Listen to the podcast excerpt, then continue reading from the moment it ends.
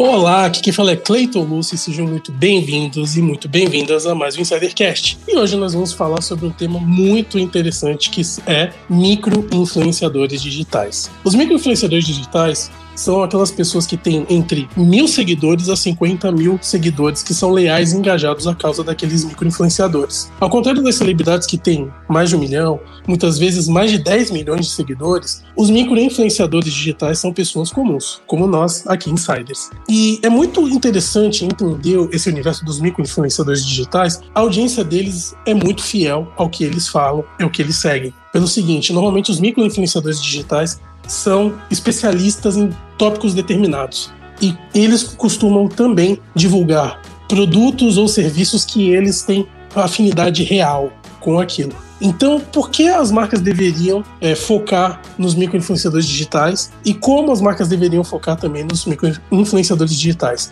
E para falar sobre esse e outros assuntos, nós temos aqui uma especialista. Ela é Mariana Augusto, gerente de comunicação corporativa do MEC. Mariana, seja muito bem-vinda ao Insidercast. Oi, pessoal, muito bacana pelo convite. Estou super feliz, ainda mais para falar desse tema de influenciadores, digital. Acho que eu vou ter bastante coisa para dividir com vocês aí. Obrigada, pessoal do Insidercast, e vamos lá. Mariana, nós que agradecemos novamente. E, como sempre, nós temos aqui duas pessoas especiais, como não poderiam deixar de faltar. Bárbara Rodrigues, tudo bem, Bar? Oi, Cleiton. Oi, Mariana. Seja bem-vinda ao Insidercast. Oi, Insiders! Sejam bem-vindos a mais um episódio que hoje tá com aquele gostinho, ó, mais que especial. O McDonald's é, é quase uma memória afetiva, olfativa, gustativa. Eu sou muito apaixonada pelo McDonald's. Ah, é aquela batatinha inesquecível. Fá, aí em Oz, você já comeu muito McDonald's? Como é que tá a sua nave? Já está carregada? Já está a ponto de partir nesta jornada? Tudo bem por aí? Opa, Bá! Nossa, que alegria estar aqui com vocês, com o Cleiton, com a Mari. Poxa, satisfação imensa. Já estou pegando a nave aqui, acabando a gravação, vou passar num drive-thru.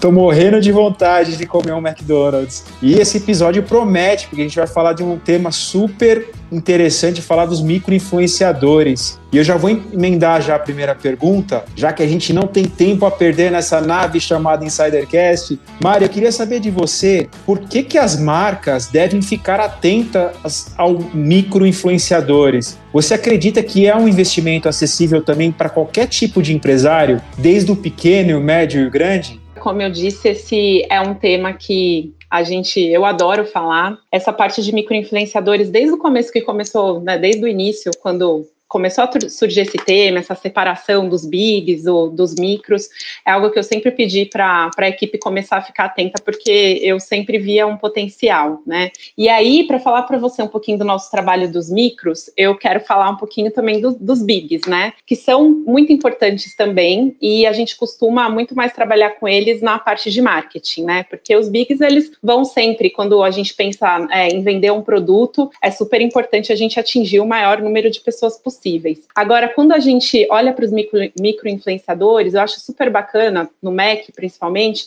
a gente trabalha bastante na área de comunicação porque nós temos diversas mensagens e desafios. Muitas vezes a gente tem que conversar com um determinado nicho, um target, e a gente vê que os microinfluenciadores são muito, são ótimos, assim, o, o, conteúdo que eles conseguem fazer e o público que eles conseguem acionar, né? Eles têm muito mais proximidade.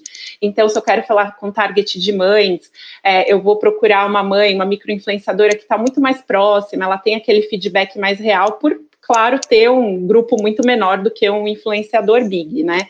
Então, assim, é algo que está sempre no dia a dia do nosso trabalho, a gente olha constantemente, é, eu acho assim muito bacana, é um público que para a gente é muito gostoso trabalhar, tem uma troca muito boa. E com certeza é, eu acho que, que os micro, que, que os empreendedores no geral, pequenos, médios, é um ótimo investimento. Meus amigos que acabam querendo abrir um negócio ou estão com algum negócio, eu sempre falo, gente, o melhor investimento, investe em digital, em mídia, mas assim, para ser mais assertivo, escolhe um influenciador que tem a ver com o seu produto. E às vezes o investimento realmente vai ser um custo-benefício, um retorno muito bom. Depois eu, eu mesma, até como consumidora, né, eu sou atingida aí, impactada pelos micro-influenciadores, e uma coisa bacana, eu falo pra caramba, gente, depois vocês vão me cortando.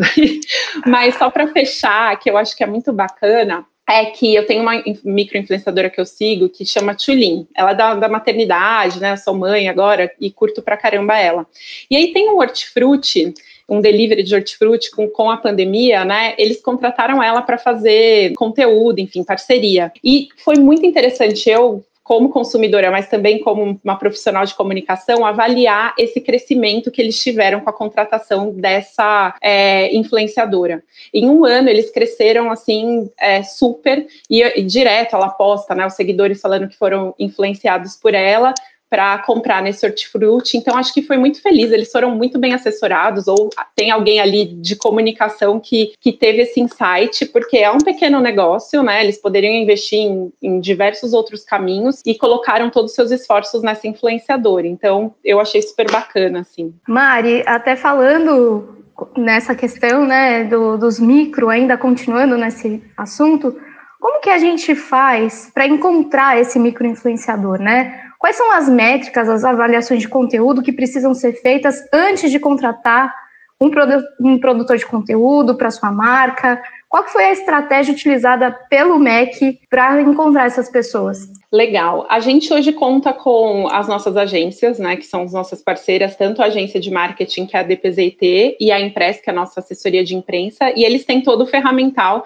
para fazer o um mapeamento de quem são esses influenciadores. E aí o bacana é que em cada ação, bem personalizada, em cada ação que a gente tem e que a gente decide usar um micro-influenciador, nós fazemos um briefing muito detalhado e não focado no perfil do influenciador que a gente quer, mas no perfil do público que a gente quer conversar. Então, ah, para cá a gente quer um público de esporte que pratica exercício, mas que também gosta de frequentar o McDonald's, né? E aí, com isso, eles vêm com uma gama, né, com, com as sugestões das pessoas que a gente pode trabalhar. E eu acho muito importante, que eu sempre falo com a minha equipe, é que a gente pode ter todo, todos os dados lá, né? Ah, qual que é o engajamento, qual, qual é o número de impactos, mas para trabalhar nessa área, a gente também precisa de muito feeling. Então, existe também um lado da, da pessoa ali, de olhar e ver se tem a real conexão com a marca, porque muitas vezes a gente pode tender a se é, ficar admirado com o influenciador, com o conteúdo que ele produz, gostar, ter empatia, mas às vezes não, ele não tem conexão com a marca, né? E aí não vai ser algo assertivo que o próprio público dele vai, vai cobrar dele.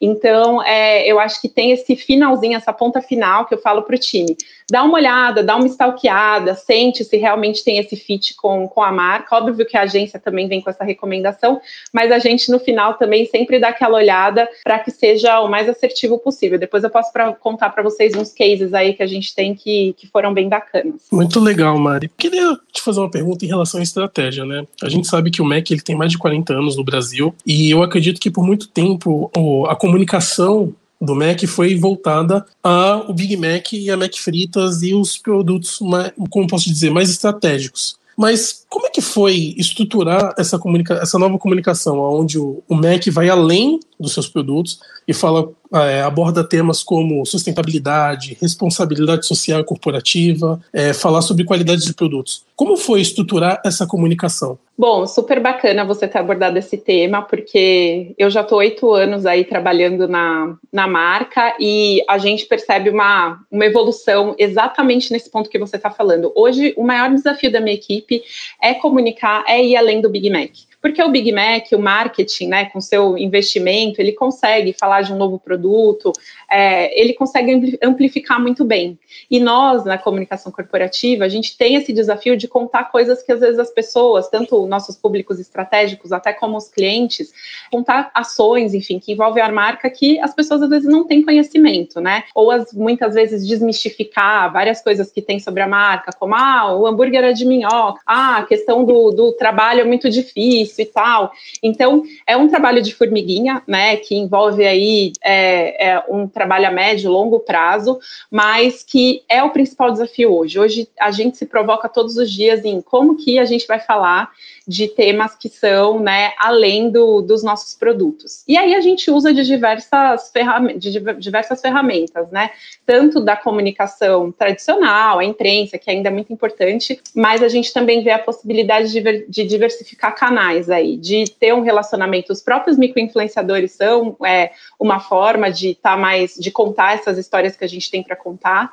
E também outras. Aqui eu tenho um case super, super bacana que é, a gente tem um programa de portas abertas, né? Que é agora está suspenso por conta da pandemia, mas que nada mais é que as pessoas, todo mundo que vai no restaurante, eles podem falar, se convidar ou serem convidados para conhecer a nossa cozinha. E em um dado momento a gente pensou, né? Puxa, a gente queria amplificar. Nesse caso era uma comunicação que a gente queria contar para o consumidor final que ele tinha essa possibilidade de conhecer a nossa cozinha. E naquele dado momento a gente falou, puxa, então vamos gravar um vídeo de digital aí, fazer um, um trabalho focado no digital, só que a gente precisa de uma cara, uma pessoa para apresentar esse programa de portas abertas. E assim, foi muito feliz a nossa escolha, porque naquele momento a gente encontrou um ex-funcionário que fazia vídeos falando da gente, trolando, e é um ex-funcionário, né? Muita verdade do, do que ele dizia. E a gente contratou ele para apresentar esse vídeo fazendo o papel de gerente da, do restaurante. E foi algo que, assim, viralizou. É o Félix, que a gente fala até hoje, é o nosso gerente. Hoje ele é um influenciador mega conhecido, tá na Netflix e foi uma aposta nossa. E esse vídeo fez até muito mais sucesso por essa escolha ser muito feliz, muito verdadeira, né? E foi aí um, algo criativo que a gente encontrou para contar das nossas procedências, da qualidade dos nossos produtos, de tudo que da nossa cadeia de valor, dos nossos ingredientes, de uma forma divertida que não ficasse, né, aquela coisa assim muito muito chata. E, e aí é um case que eu acho que é super bacana. É, a gente foi muito feliz e, e eu sempre acabo contando porque é, depois quem tiver oportunidade assistir, tá no YouTube. É muito divertido. Eu até invadi a tela aqui para falar exatamente isso. Eu vi esse case, eu achei sensacional. Ele, ele é recheado de humor, um humor muito leve, muito bacana, que ri, às vezes, em alguns pontos até de si mesmo, né? Sim, Nas sim, questões. Sim. É muito legal. Fica a dica realmente aqui para quem quiser. E esse Boa. tipo de estratégia é o que conecta realmente com as pessoas, né? Porque as pessoas elas acabam se vendo naquelas situações, né? Não é algo assim, uma, uma entre aspas, uma propaganda ou uma ação de marketing Sim. reta, corporativa, que eu só quero comunicar o que eu quero e pronto. Não. Se permitir brincar, né? Isso, exatamente. Acho que se permitir brincar é, é um. Esse é o nosso desafio diário, de como muitas vezes a gente vai ter que falar o assunto sério, né? A gente Sim. tem que, que utilizar aí dos nossos endorses, a gente tem mudança nutricional, tem os assuntos que, querendo ou não, são sérios, mas acho que a provocação é, é justamente essa: como ter criatividade aí, né? Já que é uma marca que tem tanto apelo, como que a gente se aproveita disso para trazer esses outros temas que, que a marca tem? Até em outras entrevistas a gente tem falado com outras empresas, eles têm falado que essa é uma estratégia das mais assertivas. Você tentar humanizar cada vez mais a comunicação, é trazer mais para próximo o seu, o seu stakeholder, o cliente, o fornecedor, enfim, e passar uma comunicação genuína, que não passe que é fake, né? Isso é muito, é muito assertivo. E até, já emendando a minha pergunta para você, tem um grande desafio que é a integração de comunicação. Como que, como que você consegue, no MEC, integrar a comunicação para o cliente, para o fornecedor, para os franqueados, para a imprensa, para os influencers? Assim, parece um mundo, né? Eu acho que é, é muito interessante. Gente. É muito interessante você falar sobre isso, porque mostra um pouco do bastidor, de como funciona esse trabalho. Muita gente acha que é muito simples, é só chegar lá e postar, quer fazer uma, um press release, uma comunicação para a imprensa, mas vai muito além. Queria que você contasse um pouquinho para a gente sobre essas estratégias. Boa, esse é um outro tema que eu gosto bastante de dividir, porque também foi uma evolução que a área passou. Eu acho que para que essa comunicação integrada funcione, óbvio que em outras empresas tem outros modelos e que são ótimos, mas para a gente que funcionou bastante foi modificar a estrutura do time mesmo. Então hoje todo o meu time ele trabalha de forma integrada no sentido de que cada um é expert de um tema. Então nós temos o, o, a Receita do Futuro, que é um programa que é de compromisso social e desenvolvimento sustentável, são todos os nossos pilares voltados para para esses temas né, de compromisso social e desenvolvimento sustentável, e dentre outros, 3Ds, que envolve digital, drive, delivery, e aí eu tenho uma pessoa do time que é focada em cada um desses temas, e ele tem como desafio olhar do, é, todos os públicos, né? Então, quando ele vai falar de determinado, determinado tema, enfim, a gente trocou, por exemplo, as nossas bandejas nos restaurantes por modelos que são de termoplástico e emitem menos CO2. Quando ele vai fazer essa comunicação, ele tem que pensar desde do restaurante como que ele vai comunicar e trazer para o time, né, lá da operação, que a bandeja mudou, que a cor mudou, o que está envolvido e como que ele pode engajar esse funcionário para que ele esteja bem informado para informar o cliente, mas que também ele vai ter que olhar qual que é né, dentro da comunicação externa, quais são os públicos que eu vou ativar, vale a pena ativar algum influenciador.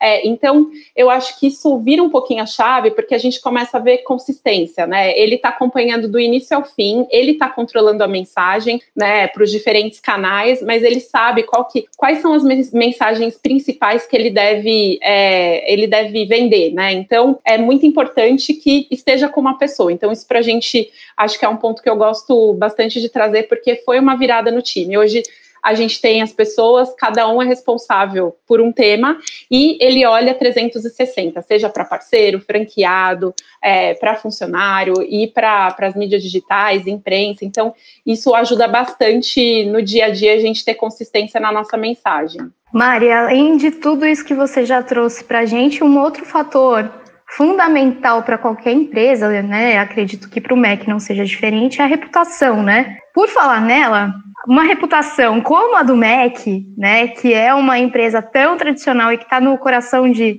tanta gente pelo mundo, não só aqui no Brasil, né? Como que se constrói uma reputação desse nível, que não é do dia para a noite, né? Requer muita consistência, muita consciência, muita constância, muita transparência, como você estava falando agora, até em relação a essa nova roupagem do MEC, né, das bandejas, das embalagens. Como que a gente pode ter essa reputação tão clara e definida falando com tantos públicos diferentes. Não, esse também, né, a gente da área de comunicação da, de uma marca que é líder é uma grande responsabilidade, né, reputação sempre, é, a gente tem aí o desafio, é um trabalho a longo prazo, é um trabalho de formiguinha, né, e eu acho que é um grande, é o nosso, é uma grande responsabilidade para todo o time. E é isso, é, acho que você falou, colocou todas as palavras aí, né, consistência, transparência, é um trabalho que a gente sempre tem que saber aonde a gente quer chegar chegar. Essa virada, que foi aí uma evolução da, da, da, nossa área, do nosso time, de pensar em falar desses temas, né, que muitas vezes os consumidores não têm conhecimento. Então, a gente quer contar qual que é o nosso trabalho é, na comunidade de entorno, nós queremos falar dentro dos nossos pilares de sustentabilidade e compromisso social, o quanto né, a gente tem uma cadeia que é sustentável, o quanto a gente é, olha para a embalagem e reciclagem. E isso, esse, esse tipo de comunicação, ele precisa sempre aparecer, para que as pessoas, em um dado momento, elas vão entendendo todo o nosso discurso e que passe verdade, né?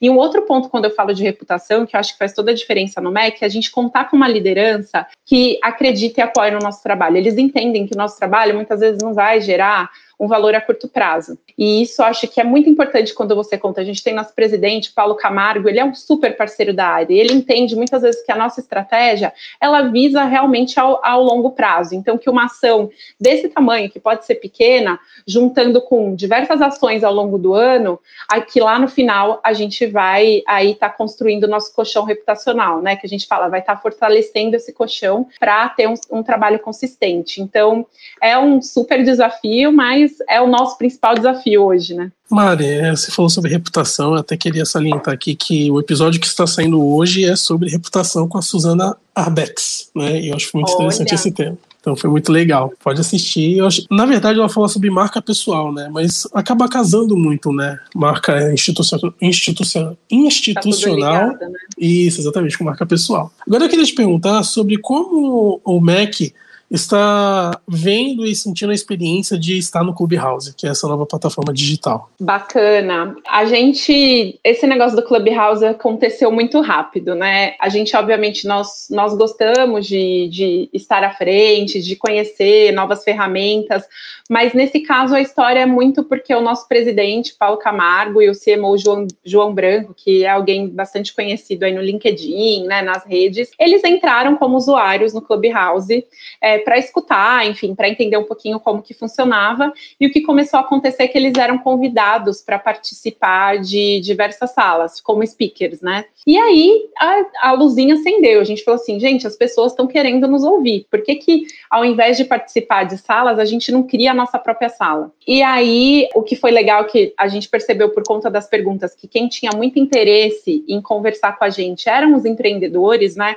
Para ter dicas do nosso negócio. Nós criamos a primeira sala, que é o MEC, executivos do MEC ajudam no seu negócio, e aí foi um super sucesso. A gente teve quase mil pessoas participando, e o que é mais bacana do, club, do Clubhouse, que eu acho, é essa questão democrática, né? É de pessoas que muitas vezes não teriam a oportunidade de conversar com o presidente, com a liderança da companhia, e a gente abrir esse canal para que eles tirem suas dúvidas do, dos seus negócios e a gente possa contribuir um pouquinho com o nosso conhecimento. Então, eu acho que o Clubhouse, o mais bacana dele é isso. E aí, a gente criou a nossa segunda sala, em um outro período, testamos horários aí, né? Fizemos, fizemos a primeira no horário da, da tarde, acreditando que seria bom para quem cuida, tem negócio de restaurante, delivery, o período do almoço e o período da noite seria mais conturbado.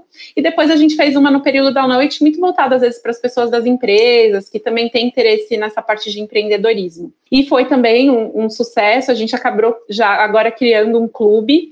E o próximo passo aí que a gente está pensando é de criar salas mais específicas, né? É, a gente começou com esses temas muito mais geral, mas agora trazer para temas de falar de carreira, de franquias, coisas que também a gente consegue nichar um pouquinho mais e trazer uma conversa de qualidade. Mas eu falo que o Clubhouse é uma estratégia aí de curto prazo. É, a gente precisa entender para onde a ferramenta vai, quando chegar para o iOS, como que ela vai se comportar para ver se realmente vale a pena a gente pensar em uma estratégia de médio prazo, mas eu acho que é uma ferramenta que veio para ficar, porque essa questão de democratizar é muito bacana e foi algo que a gente fez questão. Não, se a gente vai falar no Clubhouse, vamos dar a oportunidade para que as pessoas participem, não fique só um fórum aqui de quem a gente conhece, né? Então acho que isso foi um dos segredos para que tivesse bastante sucesso. Mari, o Insidercast já fincou também as bandeiras lá no Clubhouse e a gente está fazendo algum, algumas ações na ferramenta e acompanhando também esse desenvolvimento dela, né? A gente fica uma interrogação, mas a gente vê que é uma ferramenta que tem potencial porque ela abre uma possibilidade de qualquer pessoa poder verbalizar e ter a participação do público, né?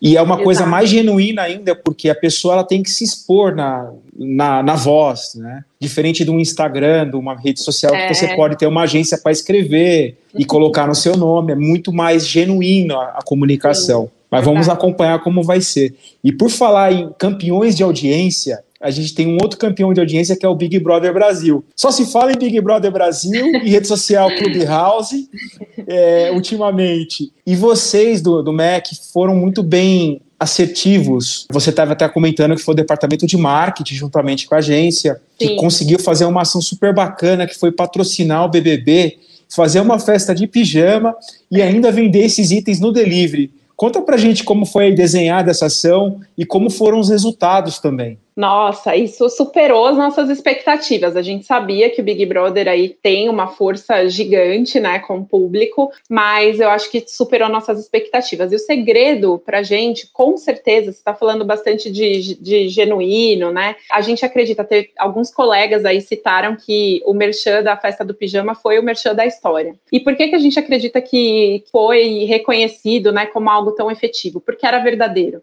Os brothers lá, assim como a gente em casa, muitas vezes a gente tem a fome de Mac, o desejo de consumir Mac. E eles, como estão confinados, não, tinha, não tinham isso, né? É, com, não tinham fácil acesso a isso. Então, aquele momento que chega, comida, todo mundo fica super eufórico. É, acho que todo mundo que estava em casa se sentiu um pouco assim. Puxa, até uma das palavras mais citadas no Twitter foi inveja, porque todo mundo falava que estava com inveja, porque todo mundo queria sonha, sonhava com uma festa open bar de McDonald's, né? Ai, gente, tenho até que abrir aqui um parêntese. Mário, desculpa te interromper, mas hoje, sexta-feira, que a gente tá gravando uma sexta-feira à tarde aqui com a Mari. É muito dia de Mac, de fome de Mac. Eu é. estou com uma inveja branca do pessoal do Big Brother que teve essa festa lá. Desculpa interromper, mas eu precisava fazer esse parênteses aqui. Mária, a palavra é sua. Desculpa Pô, te interromper. o sentimento foi de todo mundo. Eu recebi mensagens de muitos amigos falando: Meu Deus, o que foi isso? Tive que pedir o delivery, não teve jeito, né? Então, é, a força da ação, eu acho que em primeiro lugar foi isso, foi essa verdade. As pessoas que estão lá dentro, elas consomem McDonald's, né? Então, até mesmo antes da festa, a gente estava acompanhando pelo pay per view e via todo mundo comentando: Nossa, meu sanduíche favorito é esse o meu, o meu, eu gosto de ir no Mac tal dia, e só sexta-feira é o dia que eu vou no McDonald's. Então, em primeiro lugar, acho que é óbvio que o programa tem uma força gigante, mas essa verdade, essa coisa genuína, foi o que trouxe bastante sucesso. E aí, casando com essa experiência que eles tiveram lá dentro, a gente conseguir estender para o público, trazendo essa experiência dos pijamas, né, para fora, para que as pessoas também pudessem comprar, seja meia, camiseta, tapa-olho,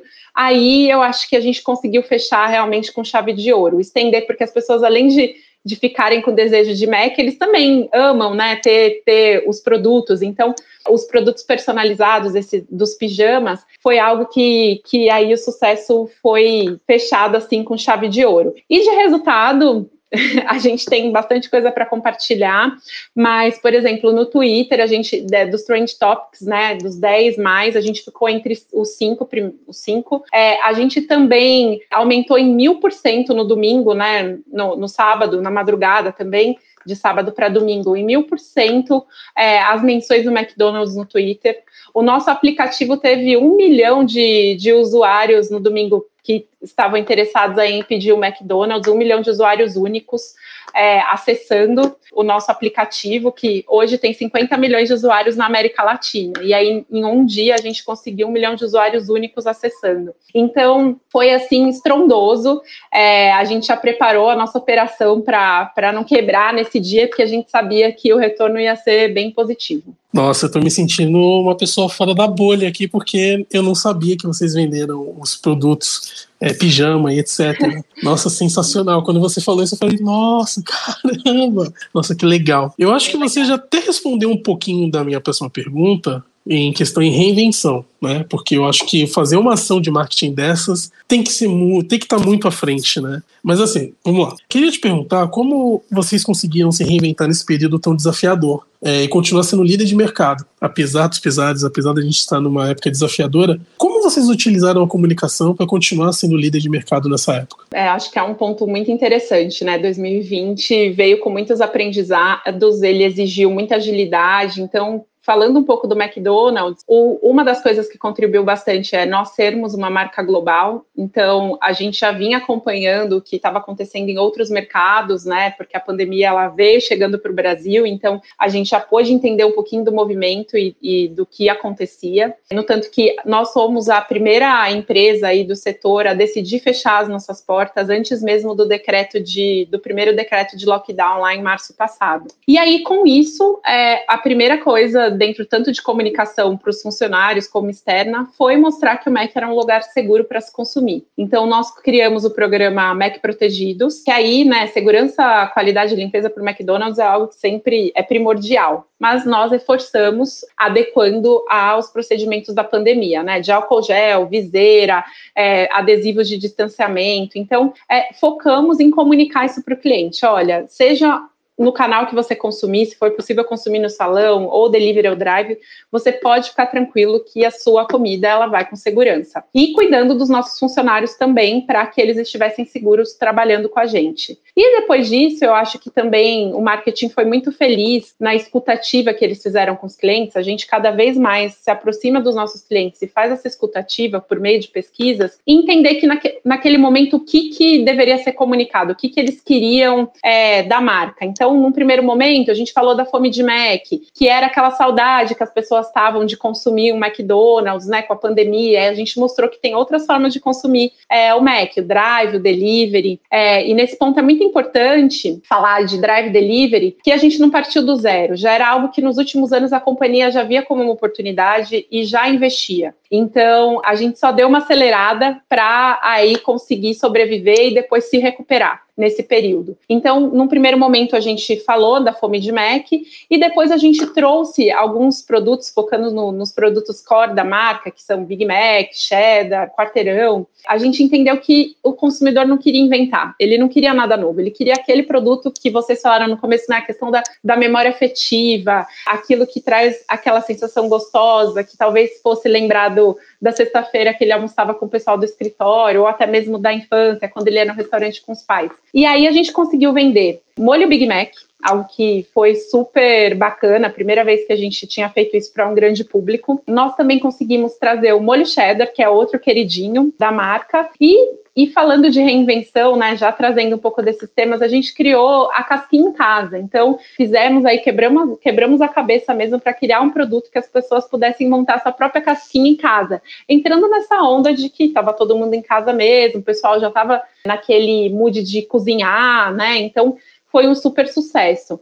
Mas uma marca como a nossa, a gente tem um líder aí, um presidente que sempre fala, né? Não é porque nós somos líderes de mercado que, que nós devemos ser acomodados. Então, a gente se provoca sempre a fazer novo, a fazer coisas diferentes. É, na pandemia mesmo, a gente criou o Mac Sem Fila, que te, você tem a possibilidade de pedir, fazer o seu pedido, se você, não pensando no lockdown como a gente está hoje, tá? Mas quando a gente tinha os salões abertos, de você poder estar tá na rua, já fazer o seu pedido, chegando no restaurante ele já está pronto e você retira. Tem o Mac Zap, que daí você se cadastra e você recebe as promoções da marca é, em primeira mão. Então, são coisas que a gente vai criando, vai evoluindo para estar tá cada vez mais próximo do nosso cliente, fazendo uma comunicação cada vez mais personalizada também, que eu acho que isso é super importante, diferente de um passado, que a gente fazia uma comunicação mais massificada, hoje com, com o digital a gente consegue atingir aquele cliente de uma forma muito mais assertiva, trazendo realmente a oferta de um produto que faça sentido para ele, né? Nossa, quantas coisas legais, e você falou em memória efetiva, vem uma memória afetiva para mim também, de quando meu pai me levou pela primeira vez vez, acho que foi na Paulista, no McDonald's da Paulista, foi um dos primeiros. Depois teve um McDonald's do Center Norte aqui em São Paulo. Ele me levou e abriu um perto da mais, mais perto da minha casa em Alphaville. Fica aquela memória, o dia especial, a refeição especial. E eu tenho certeza que assim acompanho várias gerações, né? Causa e você contando toda essa história de bastidor, de comunicação, é muito delicioso. Mas agora, Mário, eu queria tirar o seu crachá que é o momento que a gente faz aqui no Insidercast, de conhecer um pouco da Mari, executiva, mas fora da fora do, do, do MEC. Você tem, você disse pra gente que tem uma bebezinha pequenininha, já concilia um pouco com o papel de mãe. Sim. E eu queria saber como que você consegue conciliar a sua carreira, o seu trabalho e também que você contasse um pouquinho da sua trajetória profissional para inspirar os insiders. Que legal. Ah, eu gosto também muito de, de trazer esse ponto, né? Porque eu acho que o bom da pandemia é que isso ficou um pouco mais escancarado, sabia? Eu acho que antes a gente, todo mundo falava, enfim, é, da sua família e tal, mas na pandemia ficou escancarado, né? Várias crianças invadindo, as chamadas aí, as calls e tal. Então, acho que isso ficou muito bacana, foi algo positivo da, da pandemia. Mas eu vou voltar, então vou começar pela minha trajetória profissional. Eu sou formada em Relações Públicas pela ECA da Universidade de São Paulo. Entrei no mundo de relações públicas muito lendo o guia do estudante assim e falando: "Ah, eu acho que tem a ver, gosto de me relacionar, gosto de me gosto de comunicar, deve ter alguma coisa ali que, que deu um caldo. Antes eu queria fazer cinema, muito viajando, assim, sem entender muito bem o que, que envolvia, só falando, ah, vou fazer filme, muito legal, adoro filmes e, e tudo mais. E aí não rolou, então eu parti por uma segunda opção, e eu falo assim que deu muito certo, eu sou muito apaixonada pelo que eu faço. Eu comecei a minha carreira é, na Gol, que é, é uma companhia aérea, e para o mundo de comunicação, trabalhar numa companhia aérea, nossa, é um estágio assim fantástico. Eu fiquei lá por quase cinco anos. Eu aprendi muito. A gente trabalha muito com crise, é, a gente trabalha muito com públicos totalmente diferentes, desde o piloto que a gente tem, né, o pessoal que trabalha os comissários, até o, o público do escritório. Então, você, é, olhando em comunicação interna, você tem que ser muito criativo, muito assertivo para conseguir falar com todas essas pessoas. Cada uma exigia um tom diferente. Depois, eu passei uma passagem rápida pela indústria, para uma indústria química, que é a BASF. Fiquei lá durante um ano e meio. Foi muito bacana também trabalhar no, no setor de B2B. É uma empresa que também é uma escola, assim, na parte de comunicação, é muito valorizada. Tive a oportunidade de aprender muito lá. E aí veio o convite para trabalhar no McDonald's. Meus olhos brilharam, né? Principalmente pelo potencial que a marca tem com, com o público, né? Essa abrangência gigante. E eu vi ali uma possibilidade de eu, de, de eu me desenvolver, porque também é, é uma marca, né, que está no topo e quando está no topo é para tudo, né? É para falar bem, é para falar mal. Então, é, eu acho que foi quando eu aceitei, eu falei assim, não, aí eu acho que tem muita, muita oportunidade para eu me desenvolver. E aí, estou oito anos no MEC, cresci bastante dentro da companhia, acho que é uma companhia que aposta bastante. Se você quer continuar, eles investem bastante em você. E hoje, né, estou aí na área de comunicação. Comecei já, já entrei no MEC na área de comunicação, mas com outros desafios. Gosto muito eu acho que eu, eu diria para quem para quem está começando a carreira, primeiro, é, tenta fazer vários tipos de estágio, assim, é, ter experiência em diversos setores, porque daí você vai entender qual é o que você gosta mais, o que tem mais a ver com você. Eu acho que isso foi importante. Eu não, eu não estagiei em muitas companhias, mas acho que essa transição, só de ter é, já trabalhado em, em, três empresas, me ajudou bastante a hoje eu saber que eu gosto de, de fazer e qual o estilo de empresa que eu gosto de trabalhar. Então, acho que isso é muito importante você fazer essa transição, você se você quando você é jovem, né? Eu acho que você tem que arriscar, tem que testar coisas diferentes para o seu próprio desenvolvimento. E falando de maternidade, falando da minha vida pessoal, que hoje se resume muito à minha filha, a Nina, que tem um ano, é algo que eu estou aprendendo ainda a conciliar, porque é muito interessante. Em março do ano passado eu estava grávida, né? É, foi quando começou a pandemia. Eu falei assim: nossa, eu via colegas em, trabalhando com filho em casa e era um trampo total.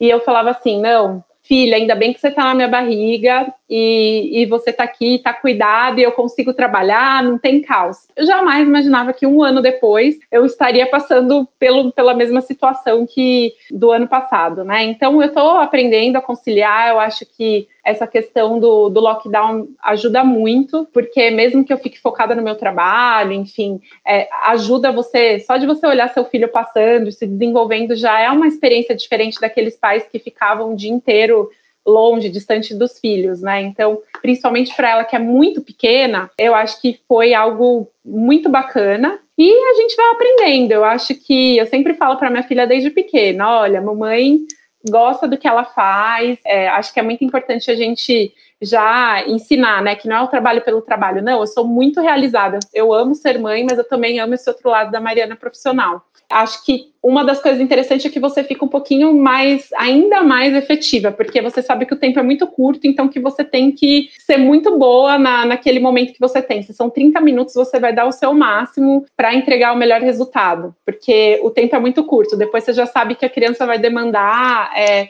então, acho que isso é, é uma coisa que eu sempre fico assim, não, são 30 minutos, não, então eu vou fazer o meu melhor aqui, porque depois eu vou ter que assumir uma outra responsabilidade. Mari, acho que acaba passando até de novo. Esse período vai ser um período que vai ficar com muita memória emotiva na tua vida, né? De poder acompanhar a tua filha crescer, acompanhar o primeiro passinho, o primeiro dentinho, que é talvez isso. em outro cenário você não conseguisse ver, né? Por mais que seja um, cenário muito duro, muito difícil, tem, como tudo na vida, né? No caos existe uma luz, existe um lado Exato. bom, né? Então, acho eu que. Eu sou muito agradecida nesse, nesse ponto que eu falo. Até falo, gente, se eu for ter outro filho para ser no modelo antigo, eu já não sei se eu vou querer ter, porque eu só conheço esse, né? Que é isso. Eu acompanhei todas essas coisas que você citou e, e eu acho que dá um gás, dá até um gás a mais para você trabalhar, porque eu acho que às vezes os pais que ficam distantes ficam sempre, né, naquela, fica inseguro, às vezes quer saber como que o filho tá, o telefone toca, o coração já, né? dispara. E com a gente aqui é, é outra situação. Estou tranquila. Eu sei que ela está com as melhores pessoas, ela está aqui em casa, principalmente nesse início, né? Que ela é muito nova. Obviamente, depois ela vai precisar ir para uma escola. Mas acho que faz toda a diferença. Eu sou muito agradecida nesse ponto. É o teu momento de descompressão, vamos dizer assim. É, hoje é diferente de pegar é diferente. um café é ir pegar ela no colo, brincar um pouquinho eu com ela, isso, né? Eu falo, às vezes a Copa, que a gente vai tomar um café, bater um papo, é esse momento que eu vou dar um oi para ela, interagir um pouquinho e aí já volto com outra energia, né? Pra, já volta revigorada, né? É. Já volta revigorada com aquele cheirinho de neném, assim, né? Deu aquele aperto, deu aquele beijo, né? Sim. Mari, infelizmente a gente está chegando no final da nossa entrevista.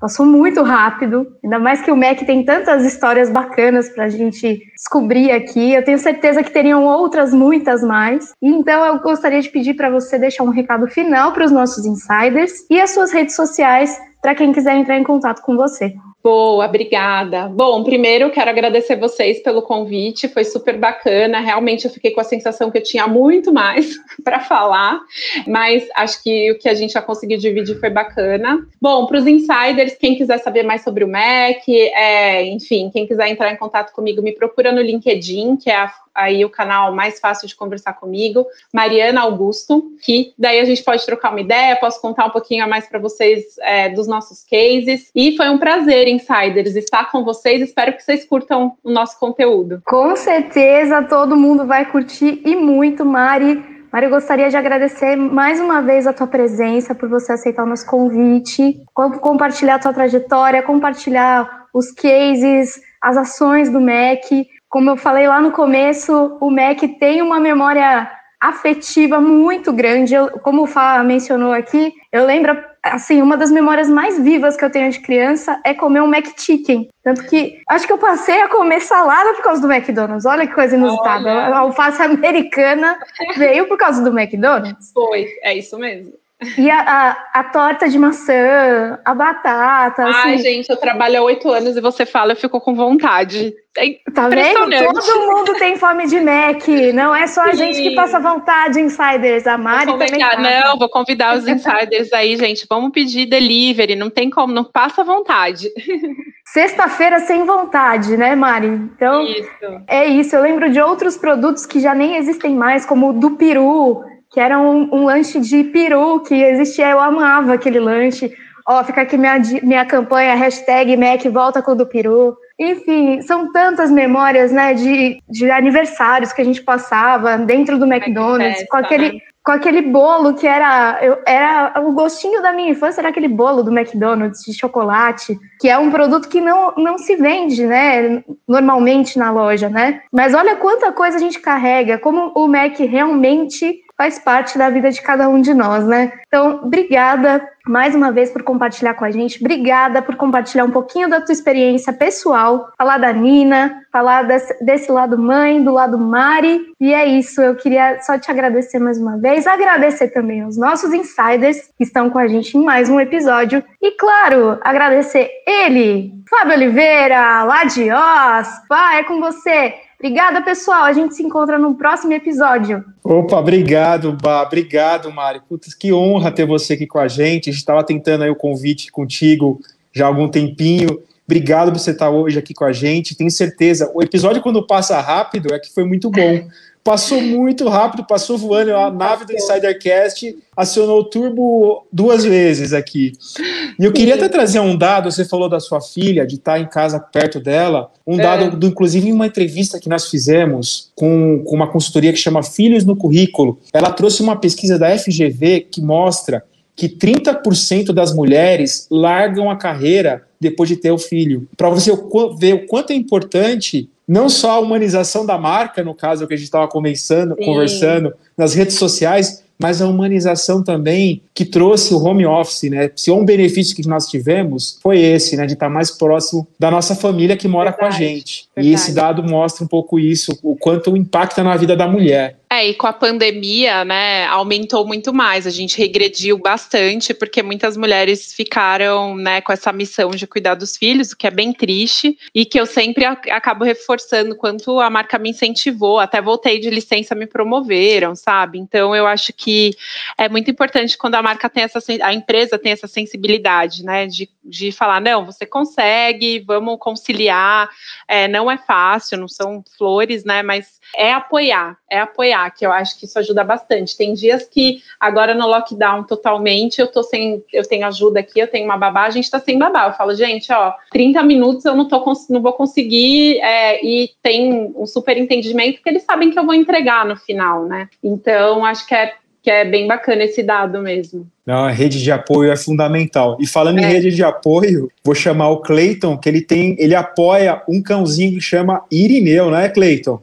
Obrigado, insiders. Exatamente. Ele não tá passeando por aqui. Tava, a gente estava em Lambari esse final, essa, essa, semana, né? Voltamos ontem ou anteontem, agora nem lembro mais. E ele ainda tá acostumando com a cidade de novo. Né? A gente tá aqui cuidando dele. Mari, foi muito legal essa parte sobre rede de apoio, porque a gente não. A gente de fora, assim, a gente não tem a percepção de quanto humana é a empresa. É muito legal quando você vem falando, eles foram super compreensivos e tudo mais.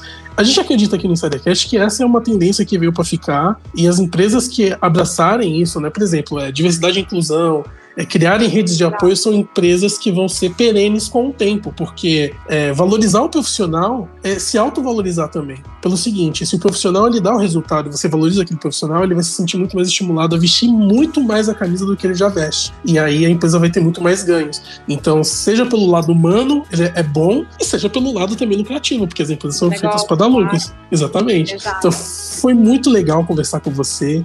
Muito obrigado por aceitar nosso convite. Bah, muito obrigado por contar as histórias do Mac, que você tem outras histórias, né, que você já me contou e infelizmente não deu tempo de contar.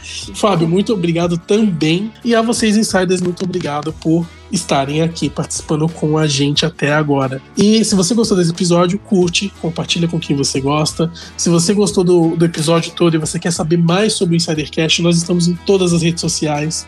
Não, não, todas não, mas a maioria. Nós estamos no Instagram, arroba Insidercast, nós estamos no LinkedIn, arroba Insidercast, e nós temos um e-mail de contato, caso você queira sugerir é, uma pauta nova ou trazer um convidado, é, dúvidas, críticas e sugestões. E também, se você quiser, aí, empresário, fazer parte também aqui do nossa, da nossa equipe, através de parcerias, você pode entrar em contato no nosso e-mail, que é contato.insidercom.com. Então agradeço a vocês por nos assistindo até aqui e como sempre, nós nos vemos no próximo episódio do Insidercast. Tchau!